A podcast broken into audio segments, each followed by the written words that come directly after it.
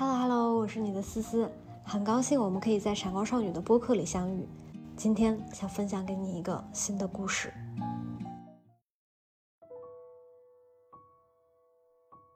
距离上次咱俩拍的那期闪光少女两年了，你觉得你这两年有啥变化吗？把该搬的家都搬了，然后迅速赚钱，迅速变穷。嗯，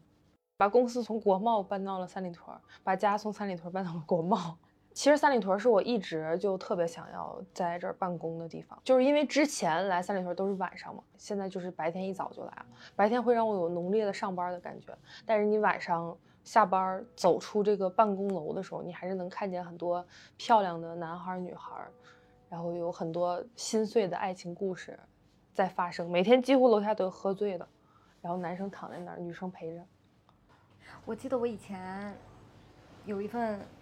创业公司就是在三里屯，当时知道要搬到三里屯，我们也是从朝外搬过来。我当时知道要搬到三里屯 SOHO 的时候，我巨兴奋，因为我觉得我好像要处于一个宇宙的中心位了。对。但是我真的搬过来之后，大概有半年，那个公司就关掉了，然后我又被迫搬着箱子出来找工作。那一刻我就觉得我好像离中心很近，但同时中心又会很快速的抛弃我。我有这种感觉。嗯。所以我不喜欢三里屯，我觉得三里屯太快了，它迭代什么都快。你看。他可能活不过六个月，半年换一批，半年换一批，半年换一批。我怎么知道我是那个能够一直在这里面的弄潮儿？我之前的确是挺浮躁，就是挺就希望所有的东西都是快的。但也可能是因为我真的在这儿很久了，然后你真的在这儿工作的时候，你就会发现，哇，原来三里屯在角落里有大食堂，然后又有盒饭，然后也有好多就是有的那个那种店，他会给。外卖小哥放露天电影，然后小哥会在那儿看等餐，因为因为好多餐都是从三里屯出的。我觉得住在 SKP 下到 SKP 楼下是焦虑的，但三里屯的话，你就能看见很多品牌，然后会有会让我觉得有焦虑感。我焦虑感对我来讲还是就是又重要又又最好少一点。就是我逛 SKP 一层的时候，我就心里知道很多东西我都买不起，但是我到三里屯，我就会觉得有很多我能够消费得起的，就是有很多希望在。我就知道可能新开了一家店，然后可以去逛逛，或者新开了一家店可以去吃一吃，它离我的生活很近。嗯，是所有的二十五岁都会这么焦虑，还是你的二十五岁这么焦虑？我最近已经到抵达抵达焦虑之巅。我今天早上还发了一个微博啊，就是我就说我最近一直特别爱听那个房东的猫翻唱的朴树的那首歌，叫 New New Boy 吧，应该是叫，特别好听。然后我就去听了朴树的原原唱，我又觉得特别好。然后在很多年之前，其实就是，就就在几年前吧。我看朴树他之前唱过一首《离别》嘛，然后他唱的时候他哭了，他哭了的时候他说他说如果这首歌是我写的话，我死而无憾了，他觉得他自己江郎才尽了。然后我就我就特别感慨。但是你看他他好像不记得自己有过哪些很好很好的作品，他始终活在一个非常的崩溃和郁郁不得志的状态里。就是因为他不承认才华，他之前发出过的光把别人照亮了，然后把他自己困在那儿，就他的光芒把他自己困住了。我觉得很多时候我的光芒可能把我自己困住过，或者我之前发出的光芒把我自己困住了。就比如说这两年，你知道做那个抖音号，疫情瞬间起来，就是我发现，哎，我怎么就松了一下，这件事就就掉下来了，然后我就会我就会很沮丧，说我为什么不能一直起来？我为什么不能一直站在那个？时代的那个嗨点上，做网红和做公司不一样。你是一个网红，你就一直要是流量的弄潮儿，你要一直跟热点，你要发挥你的才华，最终可能会被你的才华困住。但做公司是另外一件事情，做公司是我要用一切的力气保证，要么保证我才华的核心输出，要么保证我有一天没有才华了，这个公司还是可以以赚钱的方式运作下去。我感受到你的焦虑，是你不断的在网红和老板这两个身份当中反复横跳。你每天的时间是怎么排的？我每天就是三点睡觉。我之前三点睡觉能能第二天一点起床，我现在三点睡觉，第二天八点准时准时苏醒，就这是特别恐怖的，因为我现在就超过三点，我要万一还精神的话，我就觉得完了完了，我第二天肯定完了。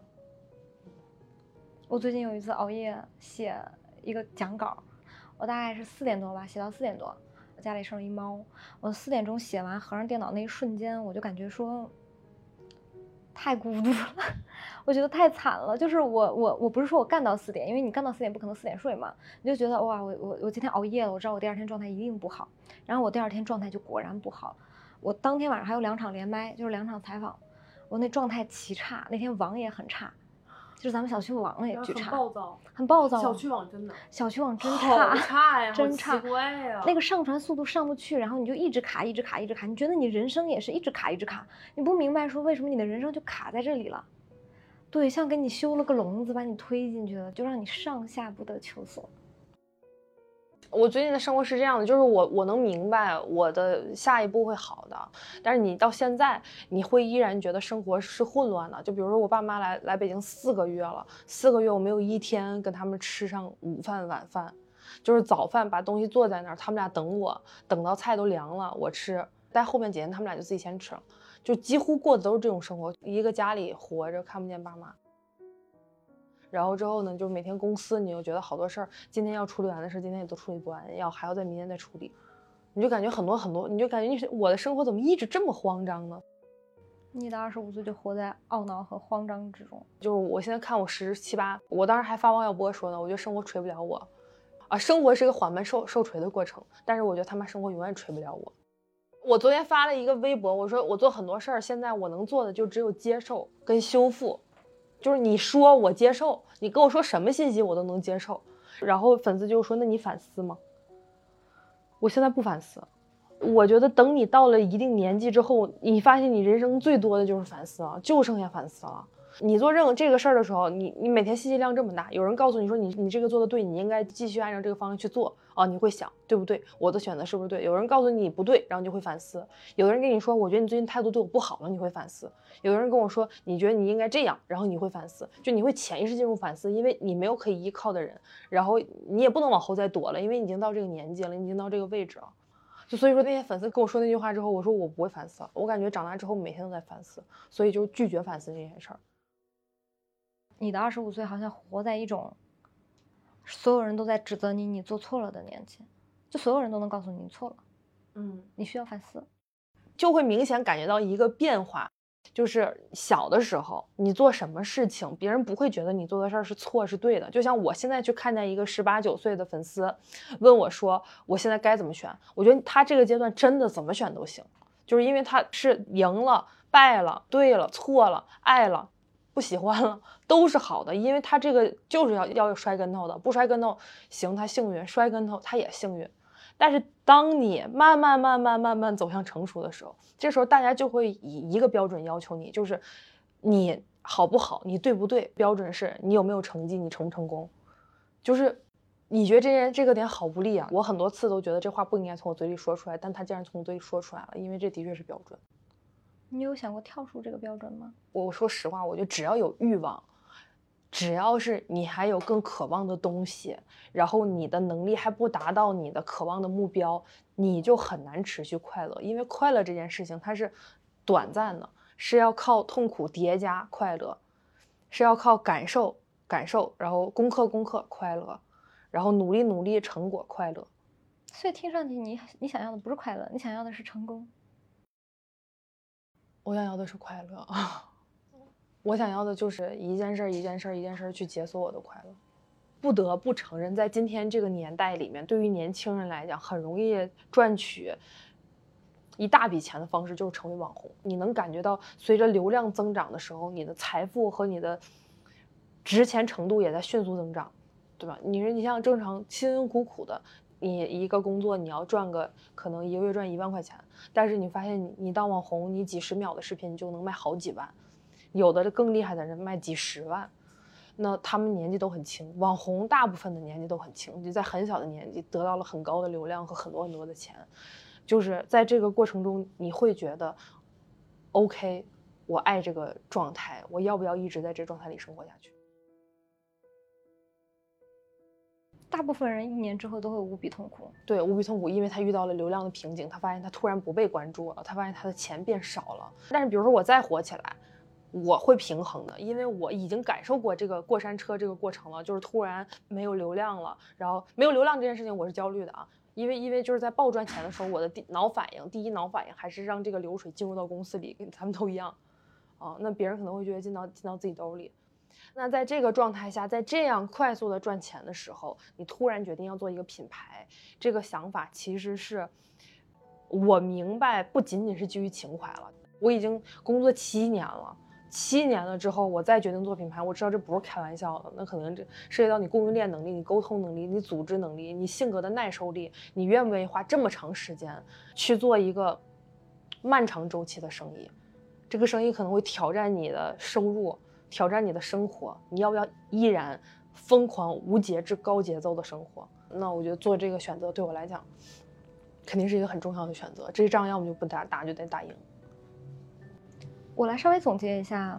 两年在拍了我们那一次的闪光少女之后，你这两年的变化。嗯，首先第一点，其实你又经历了一次的爆红。嗯嗯，在去年春节的时候，嗯，流量猛增，在某一个平台，你又重回到你的巅峰时刻了。嗯嗯。第二个变化其实是你把家搬到了华贸，把公司搬到了三里屯儿，离你最初来北京想要的那种状态，说想要生活在三里屯，你离得更近了，嗯，更符合你刚来北京时候的预期了。第三个变化是你逐渐从一个网红的状态做了决定，你要开始做一个消费品的品牌。就这三件事情足以概括你的二十五岁。我觉得今年还有一个最大的变化，就是我之前会觉得自己是闪闪发光的，今年会觉得要真的要大家在一块儿才能闪闪发光。我突然理解了，我当时才来北京时候，第一个带我那个老大，就我我跟他还每年有固定的见面，就是我每次见他的时候，我都觉得很心情很不一样嘛。就我终于理解了他那个时候的感受，就是。他看见一个特别有意思的、特别有才华的人的时候，他有多开心，有多激动，他想给这个人他的一切。嗯，我现在有这种感觉，我现在就恨我自己不能更有钱，就是我希望我自己能特别特别有钱，养住所有我觉得特别好的人，然后让他们慢一点，真的给他们一点时间，不要让他们经受我这种这个时间效率的摧残，这个摧残对我来讲太太痛苦了。就因为有一个我们很深入的合作伙伴，我们电商合伙人在杭州，他突然在群里说，他说他说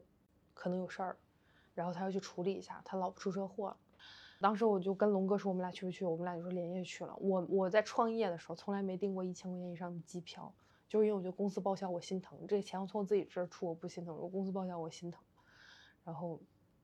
就是我们订了那我俩机票都一千多两千多，飞了本年度最贵的一次航班去了杭州。老婆在 ICU 躺着，脑子里有血块，浑身骨折，就是那个车直接把人撞飞了。孩子整个脖子后边还小孩一岁，整个脖子后面的皮全部刮掉，屁股的皮全部刮掉，那么小的小孩，他在 ICU 那儿坐着，他说他说要等到明天早上才能知道结果，然后说孩子呢，孩子在儿科。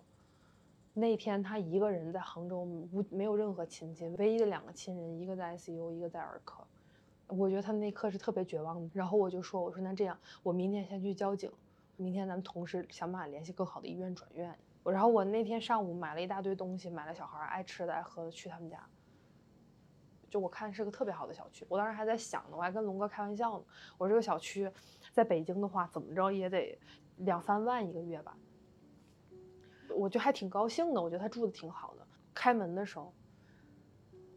我特别难受，就是我忍着我没哭出来，我特别难受。只有一张床，一个就是他就是那样的，就这块是进门的时候，这是一个厨房，这是一个厕所，然后一个小通道进来是一个是一个屋子，只有一张大床，这儿有一个小桌子，这块有一个小沙发，他们三个人。住在这样的地方，我那一瞬间我特别难受，我就觉得我怎么这么没有能力呢？为什么要让我的这么重要的合伙人在这种条件下生活？就是那一瞬间无比懊恼。那一天我想明白了很多事儿，不就是我最快速度的、尽最大能力的迅速把这个做起来，让大家都起来。让他迅速能拿到一个好的收入，这是我能做的一件事儿。第二件事儿就是，生命太脆弱了，我一定要按时睡觉。我觉得一定要照顾好自己的身体，然后跑得再快一点，再快一点，就让大家过得。我就我我特别怕大家跟我混混了几年之后过得还不好。这个不好，会让我有很大很大的压力，非常非常大的压力。那一天你都没有想过，要不不做了，好好当个网红，赚点钱给辉哥。我觉得不是一个长久的东西。我觉得如果辉哥都已经陪我坚持到这样，他突然听到我 说我要做网红，这对他才是最大的打击。可能会有很多人去质疑你，一个网红今天要做消费品了，嗯，他有这个能力吗？他是因为自己不红了才去做消费品的吗？他是不是只是想赚波热钱？就我我我觉得没有任何一个钱，没有一波任何一波快钱比当网红赚快钱赚的更爽了，因为在今天做网红，大家知道几个数据，第一个广告收入很高，有的广网红光靠广告收入少的一条几万几千，大的一条几十万几百万都有。第二个有的带货一场就几几千万一个亿的都有，那那他的自己的个人收入可想而知。就是你看，像今在今天一天带货额都能超过三个亿、两个亿、一个亿的今天，你好好成为一个头部网红，是个人变现速速度跟效率最快的一件事情了。所以我觉得做品牌这一定不是一个想要快速赚钱的事儿，它其实反倒是把你的赚钱周期明明可以一年做成的事儿拉的这么长了。然后，除非说我今天想要做的是一个工厂厂牌，就工厂品牌，我通过我自己的流量，我迅速找一批货，我直接啪贴标，啪李洋洋三个大字打上去，这可能是赚钱效率最快的。那它其实还是算做网红，永远有流量，但是流量常有，但流量不常在，它一定不会集中在一个人身上，每一个人都会觉得自己是特别的。它是它是风水轮流转的，之前一个红网红可以火一年，火两年，今天一个网红可以火。三个月、四个月，可能之后会更短，可能之后大家就反反倒是因为个别的碎片记忆记住你了。就我们的内容被打得无限碎的时候，我觉得品牌可以沉淀价值。然后以及在这个时候，我已经创业七年了，我知道品牌的意义是什么。品牌的意义不是我做一个价格，我在直播里疯狂的卖，我卖成一个播品牌，我未来去只能投信息流，把价格打得很低。我觉得这不是品牌。然后我自己也带过货，我知道整个的流程、推广逻辑、宣传逻辑是怎么样的了。然后以及我有一个心态，就是我明白这件事情不是我一年做出来，不是我两年做出来。所以说，其实不仅是在做这件事儿，还是融资去做它这件事儿，我的心态都很好。就我觉得我要用一个长周期去把它给跑出来，就是陪它长起来，这是品牌，不是让给它暴力的猛捶几拳，然后让它呜呜迅速膨胀做起来。以及就是。最后一点，就我觉得在今天是一个做品牌的好时候，因为我觉得这届年轻人不一样。你看，你看这届年轻人喜欢国国潮，喜欢汉服，然后他们喜欢很多那种小众文化，然后他们喜欢看《觉醒年代》，你就会觉得。哎，他们真的哎！我看完《觉醒年代》的时候，我最大的感受就是，如果我小的时候有《觉醒年代》这个电视剧，我一定永远都能记住哪个人比哪个人先出生的。我小时候学历史，就永远都记不住谁比谁先出生的。就这个时代迅速的这个媒体环境，让这些年轻人他真的不一样，他可以很好的在这么多海量的信息里面检索他想要的，检索他想要的信息，检索他想要的生活方式，然后以及他们从小就信任品牌，就是你会发现他们不太在乎说。我是不是要买什么一个这个 T 恤舒不舒服？这个 T 恤怎么怎么样？他更关心这个价值是什么。所以你看李李宁火了，李宁火了，其实是提气的，是中国人的一口气。然后就很多品牌火起来，大家觉得说我要支持国货，然后我喜欢它的概念，我喜欢它的理念。你看现在小孩儿那些很尖端的小孩儿，觉得穿大牌不是酷的，穿小众才是酷的。就是我有自己的穿搭风格才是酷的。你就会觉得他们特别有想法，就他们这一代一定会决生出很多很厉害的品牌的，因为他们有品牌意识。我我当然也相信也理解你说的那些，但你仅仅是洞察到这一代年轻人有了变化，所以你就可以做消费品吗？一定是你洞察他们更深层次的需求，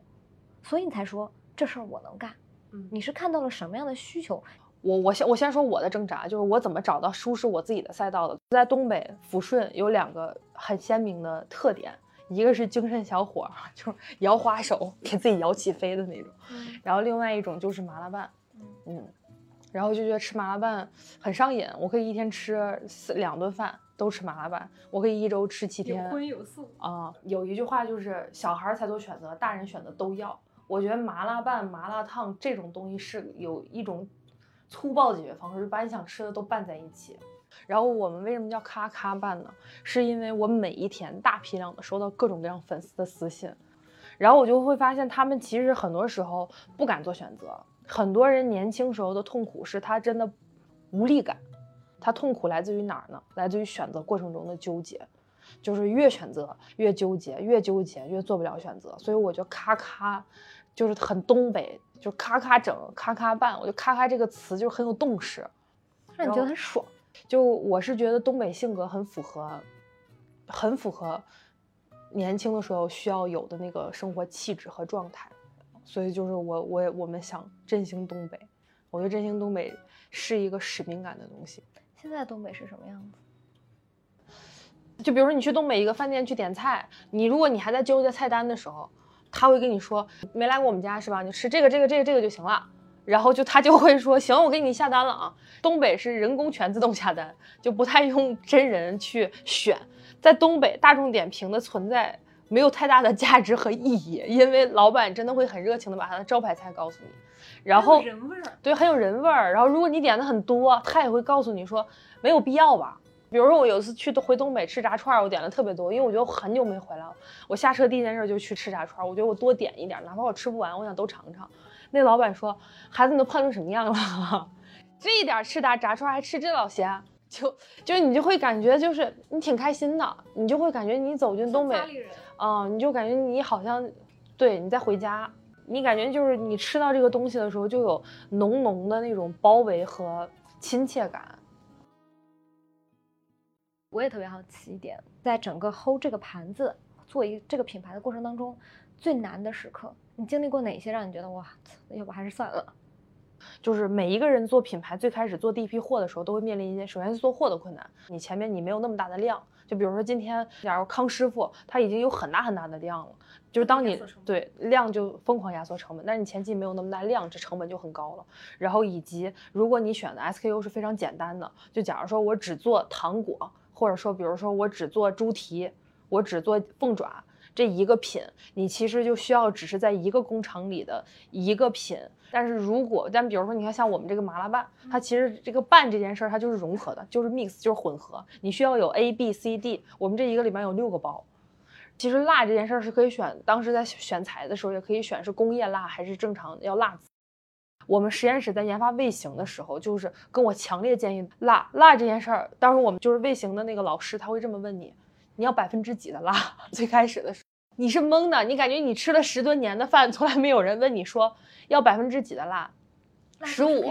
二十、二十五，你根本不知道。所以我当时就是把一，就是从从十，我说你把十、五十和六十和一百全给我拿出来，我感受一下到底都有多辣，然后混在里面，我再感受一下有多辣。然后我对我现在辣度，我我可以精确的百分比，比如说辣，当时我们是可以选择辣子，还是说就是工业辣，最后我们选择了辣子。辣子无形成本就又加了，因为你要先榨辣子油。比如说我们那个辣椒，它是不辣只香的，就很香很香，就是那个那个放进去能明显感觉到不一样。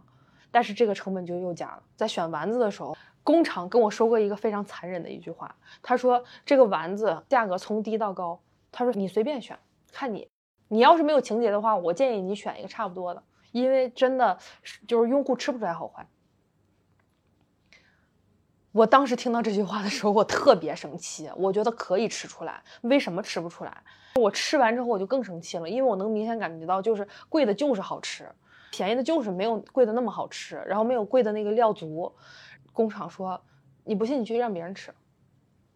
我就不信，我就让别人吃，让别人吃也吃出来了，就也还是能吃出来。他说你只有这一个选择的时候，你就吃不出来了。我觉得他说的是对的，但我们还是要选好的，因为我觉得如果想把这件事情做下去的话，大家。一定能吃出来的，那这个就成本又加了。在这件事情里，从做生意的角度来讲，你就很不聪明嘛。你一个素食，你能做多高客单价呢？顶上天五六十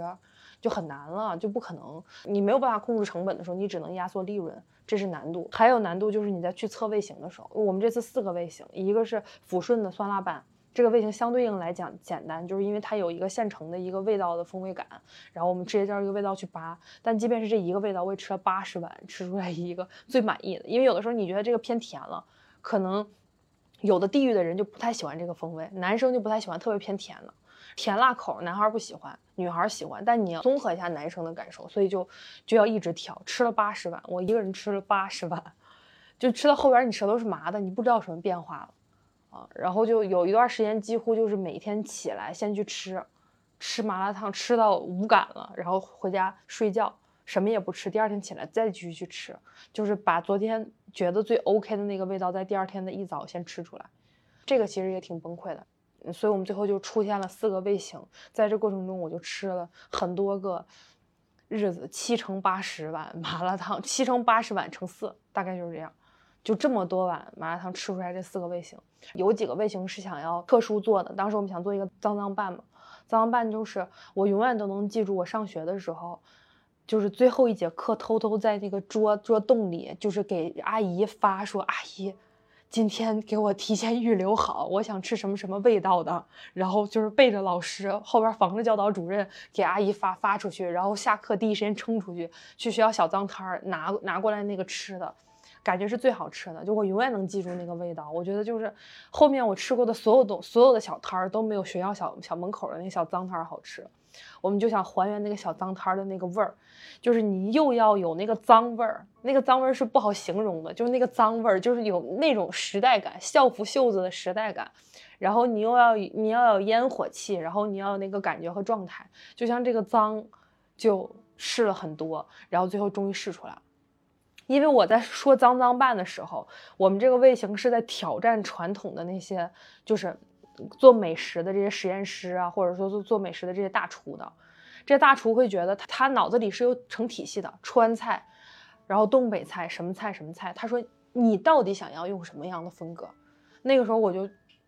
先跑北京，把我觉得所有好吃的，我觉得有点脏的小味儿全都买到；跑东北，把觉得脏的味儿全都买到。同事放假回家，把所有就是家里的小摊的味儿买到，一个一个吃吃，觉得这个有脏味儿，然后一点跟那个人去形容。百分之几的辣，百分之几的甜，可以用什么辣椒给它把这个东西给炸出来？可以用什么味道把这香味儿给提出来？然后最后出来的这脏脏，嗯，那脏脏也还好，不负众望，好多人特别喜欢。你形容一下那个脏脏到底是什么味道？脏脏就是你在你在那个抽屉里发，老师来了取消交易的味道，就是就是我我们当时想脏脏的 slogan 的时候就在想就是。这个脏脏就是能让你回去你回不去的童年，嗯，就我是觉得好的味道是能留住那个时代的记忆感的。比如说之前我给粉丝传授一个如何撩男孩的秘籍，就是你一定要喷一个特别的香水，就一定不要喷街香，因为你喷一个特别香水，这男生一旦因为这香味闻住你了，在那之后他遇到的每一个人，只要喷到这个香味，他第一时间想到的都是你。所以我觉得味道能留住那个时代的感受，就能留住那个记忆感。然后我觉得脏脏就是上学的时候那个记忆感，就是有一个男生白衣少年，从阳光里走过来，然后他整个人身上毛茸茸的，然后他从学校的那边走过来，然后带着好吃的来找你，你俩坐在那儿特别开心，然后你不知道那是不是爱情的那种味道。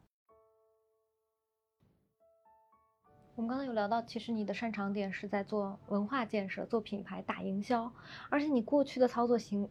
操作的手段。就是烧一下，可能烧到你自己。现在你要烧到一个更虚拟的叫品牌的这件事情上，对你来说，过去你擅长的事情，今天在这上面依然 work 吗？就我特别擅长打快掌，就是特别擅长短跑，一瞬间啪蹿红，一瞬间啪上热搜。当真的我做我自己的品牌的时候，我希望它慢一点，就反倒是我想这一批货我稳稳的卖，我看一看。用户什么反馈？他真的觉得好不好吃？他真的觉得好不好？就包括这个包装，其实我也想了。开始的时候，我们想这个包装的时候想的很简单，就是我跟松哥聊，我说我们要做大色块的，就是这样一个大色块的一个包装，然后就是咔咔版做那种极简的，然后就感觉很潮流很酷。我们光设计图就改了好几版，七八版。然后有然后有一段时间，我们就去上海去那个食品授授权展。就看看了那么多包装之后，我们发现一件事儿，就是我之前觉得很 low 的那种，啪一个 IP 形象印上去，我觉得很 low 那种。当你真的见了一天见了一千多个吃的之后，你觉得那个你印象最深，你真的能记住它。它可能广告打的没有那么多，但你真的能记住它，或者是那种名字很洗脑的，你真的能记住它。我就觉得很好，因为有的时候别人跟我说完品牌，我真记不住。然后还有就是很多人一过来说，哎，你们这小老虎咔咔虎。我们小老虎真的叫卡卡虎，就很奇怪，就大家能记住。对，我觉得它是一个场景的一个东西。我觉得这场景被我们搭建到了。我们觉得现在的中国的状态进入到了一个后日本状态。就后日本状态，就日本其实它的整体的这个发展和中国现在的发展其实是很像的嘛，在某种程度上有迹可循。然后我们就发现一个点，就是说后日本时代有两个环节交界口，一个交界口是那段时间大家所有的青年极度的追求个性和潮流，所以说那些特别夸张的那些什么元素，有段时间元素风格火起来，就是那种粉头发呀那种，就是大家很极度的追求个性之后，演变出来一部分人偏变得极度追求极简。这是然后这是这是一个整个日本的那个消费品的那那个阶段，我觉得我们马上要到那个极度追求个性的时候，而且我觉得即便未来我说不好，但是我觉得即便未来在极度追求极简的时候，我觉得那个时候卡巴就会凸显很强烈它的品牌价值了，它品牌开始有内核了，有很多很多文化的东西输出出来了，它能够把你的情绪、你的气质通过它的品牌设计精准的呈现出来。对，就是精准的呈现，而且我是觉得大家现在对于我们中国人来讲，就消费水平已经慢慢好了，大家生活都已经整体提上来。我那大家看到的那种好吃的那个东西，其实也已经看得够多了。那我就觉得说，我们需要有一个特别强的形象的一个东西，告诉大家是怎么样的。我今天坐在这儿听你聊，我有一个很强烈、很深的感受，叫可能在今天以前以前，我并不知道为什么那么多人希望你去做消费品。我我是不知道的，但我今天坐在这儿听你聊完之后，我觉得你自己本身就是一个品牌。什么叫你本身即品牌？就是我过去不理解说为什么叫年轻人就是品牌。嗯，你今天所说的一切东西，我觉得不是卡巴，你所说的一切东西就是李阳阳宇宙，就是李阳到底喜欢什么？他喜欢东北，他喜欢东北的老虎，他喜欢这种动势，他喜欢这些。快的、爽的，他喜欢这种表达直接的，他希望把他的想象用实体的设计呈现出来。这所有的一切都是吉李洋洋，嗯，这是我很强烈的感受。就用一个形容，用一个场景来形容，就是有一天，你过了很多年之后，在马路上看见你的初恋，那一瞬间你还是觉得他真好，嗯，那瞬间你还是觉得我爱上了。我觉得做品牌这件事儿，我。当我真的开始做的时候，我真的觉得那些上来就说我把品牌想得很清楚的人在说谎，就是在说谎。是，你看，比如说我从包装改，我是做做做做做改的，然后我们味型，我是开始我想了十多个味型，一点调调调调调，最后选出来这四个。然后从方向上，我是做做做做，越来越明确明确我的方向，越来越知道我赛道怎么打。比如我在做混合。混合的时候，我就在一直在反复在思考一个问题：我的品是不是选错了？就是我我这么复杂的品，从各种各样的地方汇聚到这一个碗里面，我是不是做一个更简单的品？我效率更高，我更快。然后然后就是它适合第一次做，对，至少它适合第一次做，然后它成本更能控制，我可能未来卖一个更好的钱，然后就是更省事一些。那后来你会发现，你这么想了，然后你去你去探讨了，然后你最后还是会回到这条。最初的起点上，就你觉得还是这件事儿是对的，所以我觉得它是一个不断的、不断的、不断的、不断的、不断的在改变的一个过程，挣扎的过程。嗯，然后，然后反复的考验你到底最初的选择是不是对的，就你会反复的，最后纠结了一大圈之后，好，OK，好的，还是回到这儿。我其实想了很多，我如果慢的话，我也有需要我去平衡和屏蔽的点。比如，如果我万一慢下来，我这种东西一旦出去，有的那种厂随便复制一下，把料偷工减料一下，做的不好一点，然后往外去卖，卖比我们更低的价格，是不会有人买？那我觉得在那个时候怎么办？我就想在那个时候，我们品牌可以是护城河。这个时候就会有有声音告诉你了，说你现在有什么品牌？你这时候才启动有什么品牌？中国有品牌吗？真的有人无数次在我们的会议室里，在这个房间里挑战我，问我中国有品牌吗？你开始的时候，你听这句话，你觉得好像是啊；在后来你听这句话，你觉得有点生气；在后来你听到这句话的时候，你会立即就觉得不反驳了，我来做就好了。所以我就我会我就想说，我先把这批货先慢慢真的，我投入市场，我感受一下，我自己掌握到这个步调之后，然后我再。决定我要不要要要不要要资本的钱，要谁的钱？这个钱对我来讲意味着什么？我要用在哪儿？就我不想当投资人问我的时候，他说钱用在哪儿？我说啊，品牌啊，做货啊，投放啊，渠道搭建。因为所有的消费品都可以这么回答。我想在那个时候，我非常明白的说，在那个时候我要那笔钱，那笔钱我用来做什么？然后我怎么去做？我到底是投品牌还是投什么品牌？我该怎么投？而不是像现在似的，你看，你看大家都在开玩笑。之前是刀姐吧，还是谁发了一个朋友圈截图，说当代消费品三板斧，什么投放啊，就是那个信息流投放、博主投放，然后然后什么，然后还有就是什么直通车投放。OK，好了，结束了，然后融资，然后一轮一轮做大，然后再烧钱，再融资，再烧钱，再融资。当真的进入到一个那样的节奏的时候，我想的，我我我我觉得不是因为我想了明白，是因为我看太多了。我们这一柜子，这都已经很少了。我们我们那个那儿堆了一大堆，所有的那一年我们爆火的那一个月的时间，每一天最夸张的时候，我能收到三四百支口红，来自于不同的品牌，就这么疯狂。我太知道说。如果真的把就真的就是让你的节奏一步一步挨到那种程度的时候，你会做什么样的反应？就是疯狂的可以研发新品，研发新品推向市场，然后 OK 回来一波，研发新品推向市场 OK 回来一波，在复购这件事情上可能很差，然后在品牌认知这件事情可能很差。如果你你在那个时候你只能比的就是只能是新品，然后还有就是折扣，你有没有你打折打没打折不打折不买了，就这就很可怕了。你已经看到那一波了。嗯，所以我觉得就是那就是你在博主那个身份的时候看到的东西。对，就是因为我对我是博主，然后我就知道说啊，这么多真的差不了多少，就是可能我是消费者，我今天的钱有限，我能选的口红就是这个 A 品牌、B 品牌。当我是博主的时候是 A、B、C、D、E、F、G 品牌，我一下可以归类成三类工厂，哪类工厂生产的包材是什么样的，你马上就知道了。他们除了那个名字不一样以外，其他的几乎都一样。那个时候，那一瞬间，你会觉得没有区别，然后你会觉得，我要怎么样给你们形容？我要怎么跟粉丝形容这个东西真的好呀？这个卖点到底在哪儿啊？就是当这样被洗刷了之后，粉丝也不信了，就是雷品。你看现在粉丝都是这个品网红推起来的时候，有一部分人买，然后他们有的人要过两个月再买，或者人就不买了。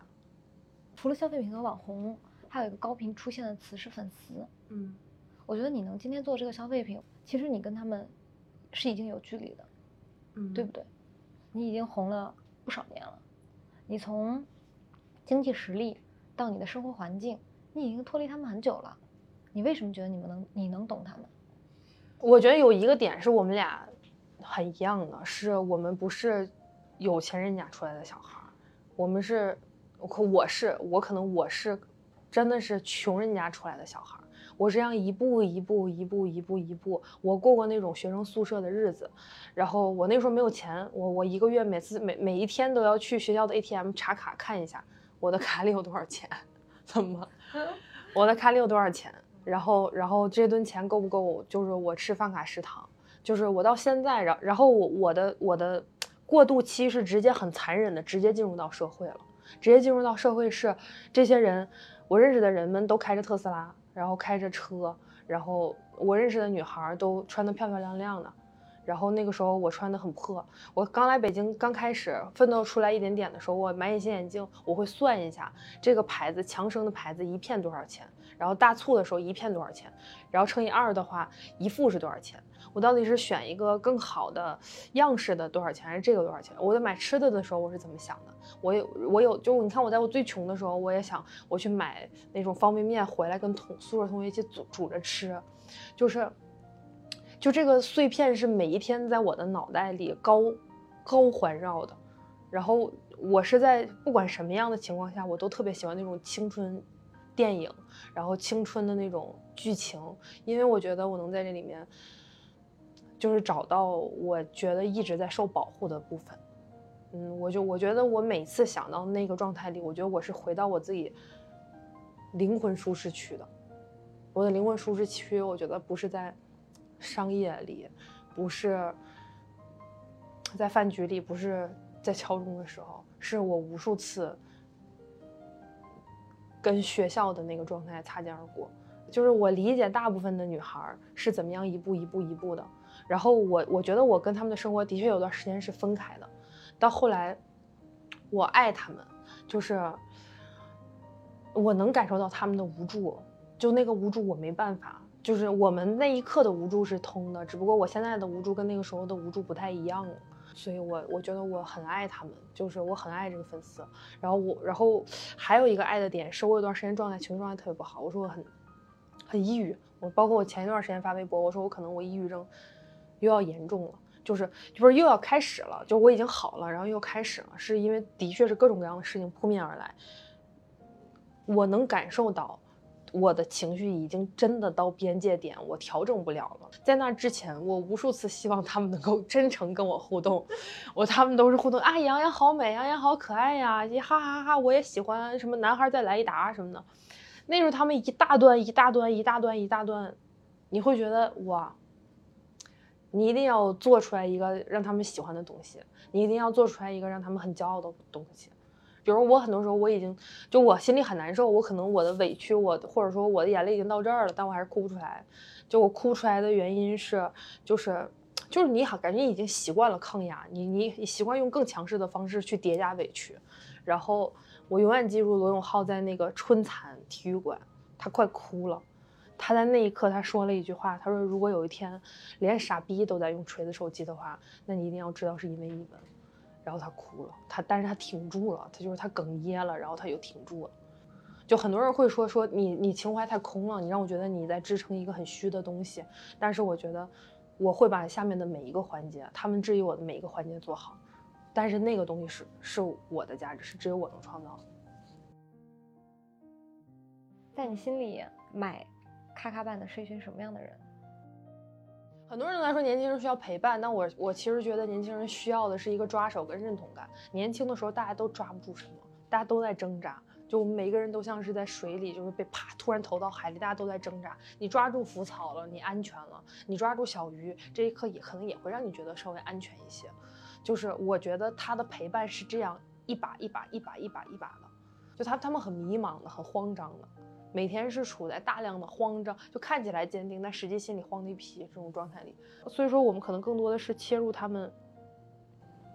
就他们的脆弱是不是那种宏大的脆弱，是年轻的脆弱，是那种形容不出来的脆弱感。就比如说，比如说我已经加班很晚了，我加班这件事并没有让我感觉到很委屈，但是我一打车，我一看排号一百多人，然后之后我。好不容易排到了，我回家，我发现我钥匙落在公司了，那一刻他他崩溃了，然后就可能他的崩溃仅仅是他觉得今天就是很忙，然后突然怕水碰洒了，把键盘弄得全都是湿，他觉得很崩溃。他的崩溃可能是今天下午三点睡着了，五点起来了，发现太阳都已经快要落山了，打开手机看没有人找他，那一刻他觉得被世界抛弃了，他很他很崩溃。那我我是觉得，触点式的崩溃其实就是需要拖一下。很多人是被那一刻的无力感打败的，有的人不知道怎么逃脱到那个逃脱出那个无力感的状态，他就永远被无力感淹没了。就是我我希望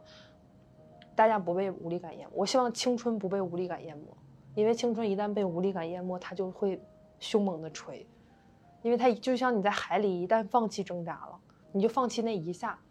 你想要再挣扎起来就很难了，你就会被海水一口一口一口一口灌进来，然后让你沉底，让你放弃挣扎。但是如果你一直就那样跳着，你可能真有机会。就像你一样，嗯，就是就是在他快要放弃挣扎的时候，推一把；放弃挣扎的时候推一把。然后还有就是那些让他觉得小确幸的时候，让他觉得有巨大满足感。你会发现过生日就是一个特别有意思的场景，就很多人过生日之前想了是。我要跟这个过，跟那个过，跟这个过，跟那个过，把大家聚在一起。但你真的想过生日的时候，你就想跟最好的朋友在一起。甚至有的人当真的想过生日的时候，觉得我希望被祝福，但我又希望自己待着。啊，那那这种时刻就是，我觉得卡拉班可以填充他们的幸福感，就是让他觉得没有那么孤独，没有那么不被喜欢，没有那么不被认可。他可能今天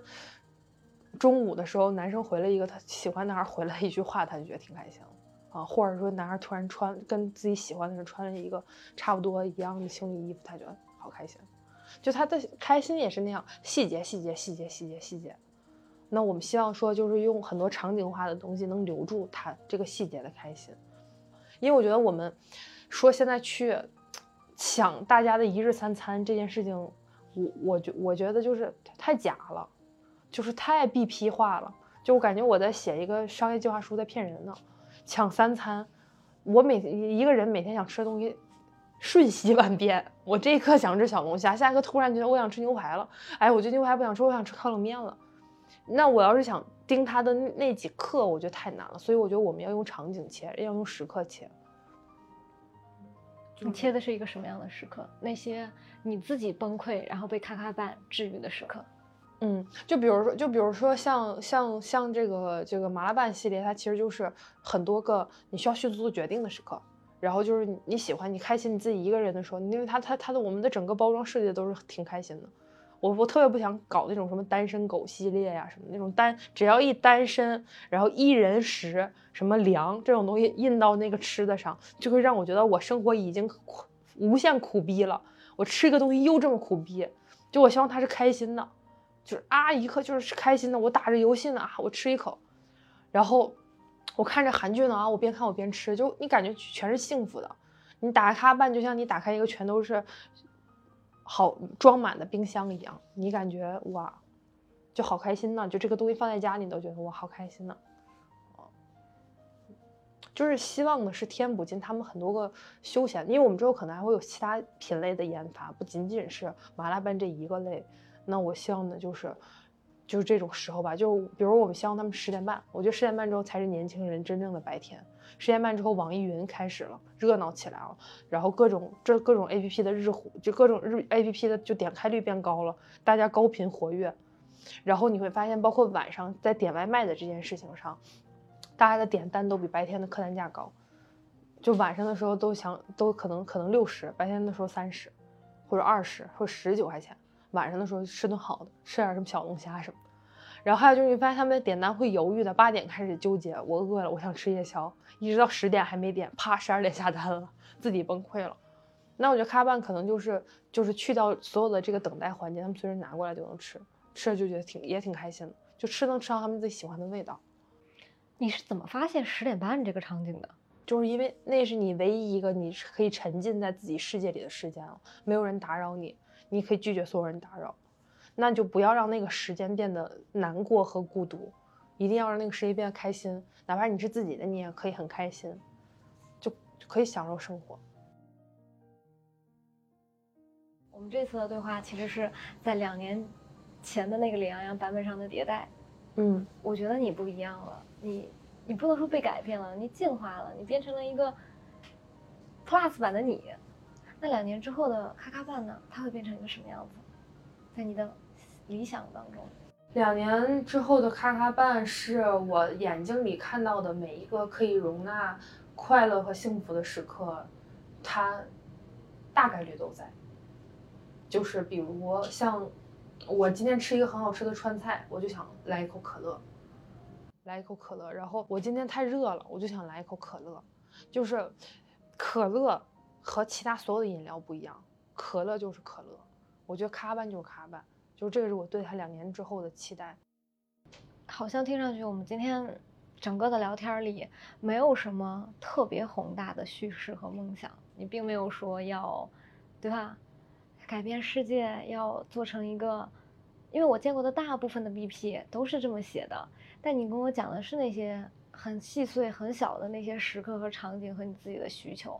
你觉得这一代年轻人做品牌，做品牌有什么不一样吗？我觉得是这样，就是如果之前我做品牌，我会讲一个伟大的梦想，就是我们要改变年轻人。到后来我自己明白一件事情，就是很多人是不希望你被你改变他的。我不希望别人改变我，我到今天都不希望别人改变我。我为我自己的每一个改变感到难过，我为我别人，我为我自己身上每一个因为别人得到的改变感到更加难过。所以就是，我只希望我自己选择。事实上，我做出来的每一个选择，如果在那个节点内不是我选的，那个结果不管是什么，我都不会开心的。就是我很期待说会半路杀出来很多这个品牌，然后它有冲击力的。我是觉得这样的品牌，这这种过程会让我觉得我们一起在扩大这个队伍。我们真的让中国诞生了一群很酷的品牌。这个品牌是有强烈的精神寄托的。这个寄托是我搭建了一个。简简单单的想法之后，被无数人疯狂填充进来，然后它包罗万象，但是它是一个有生命力的，它酷，它年轻。你想用品牌标记这个时代。嗯，对，我想用品牌标记，对，标记一个时刻，标记很多个时代的那个时刻。我觉得，我觉得消费品好的消费品的意义不是去改变别人，让他觉得我可以拥有它，我可以因为拥有它让我变得更好啊。所以，我我是觉得区别在于，可能之前我见过的或者我走过的误区是，我觉得要做品做品牌是搞一个大的，我影响你，爹味儿太重了。这是这这是一群不需要爹味儿那么重的时代，大家就觉得自由一点嘛。respect 一点嘛，你干嘛改名我呢？咱们俩以后谁厉害不知道呢。